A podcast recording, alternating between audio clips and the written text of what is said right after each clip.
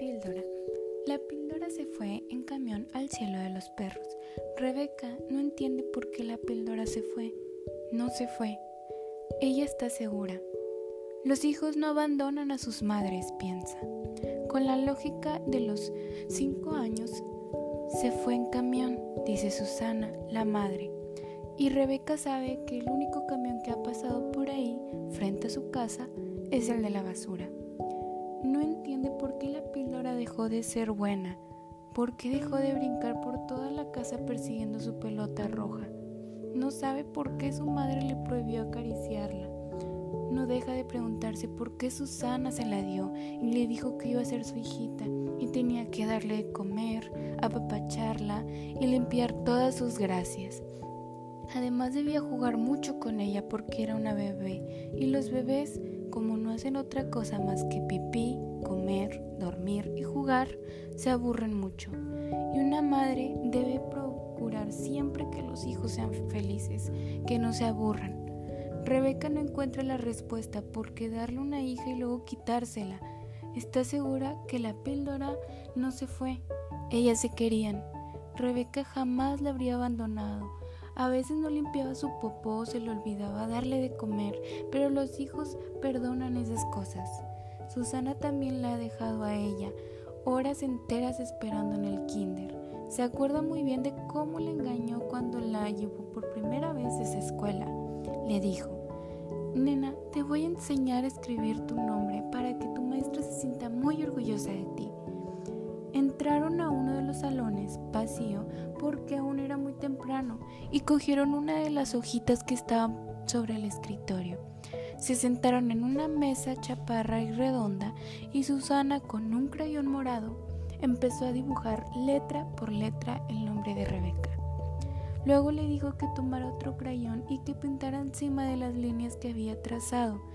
Rebeca no estaba segura de que ahí dijera su nombre, pero las madres siempre dicen la verdad. Repitió muchas veces cada una de las líneas hasta que pudo dibujar su nombre ella sola, en otra hoja limpia con el crayón morado. Susana sonrió como no lo hacía desde que la píldora se fue al cielo de los perros, en el camión de la basura y le dijo que fuera a enseñarle a la maestra que estaba en el portón recibiendo a los niños, que bien le había quedado. Rebeca fue solo porque se lo habían pedido Susana. A la maestra le gustó mucho el dibujo de su nombre y se lo pidió de regalo.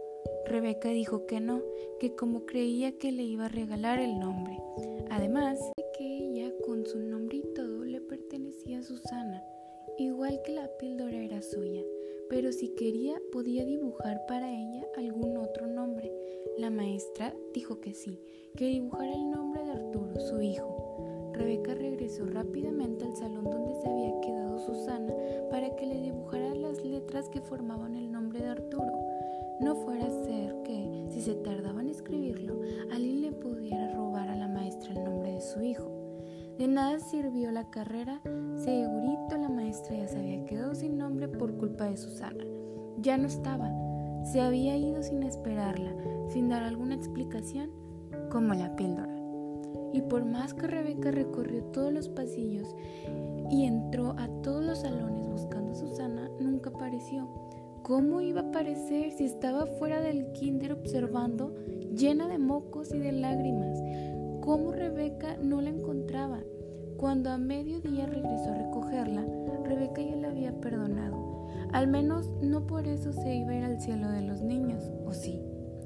Entonces tampoco la píldora tenía razones para irse al cielo de los perros.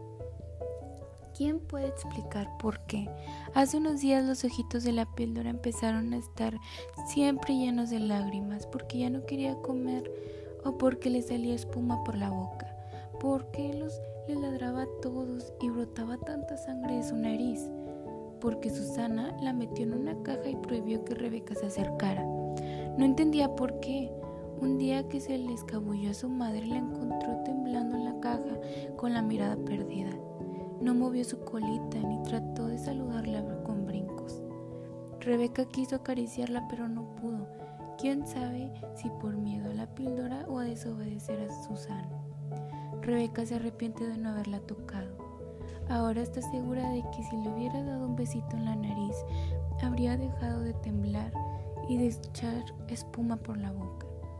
Al menos se hubiera dormido como lo hizo después de que llegó el señor que su madre llamó por teléfono y estuvo un rato con ella. El problema fue que se durmió mucho y ya no quiso despertar.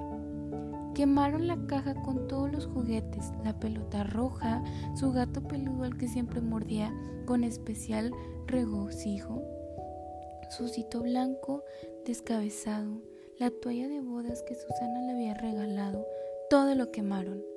Y luego salen con que se fue al cielo de los perros. Está bien. Ahora Rebeca está escondida tras un árbol del portal, esperando a que pase otra vez el camión de la basura. Sin que nadie se dé cuenta, muy rápido se subirá al camión para poder ir a visitar a la píldora al cielo de los perros.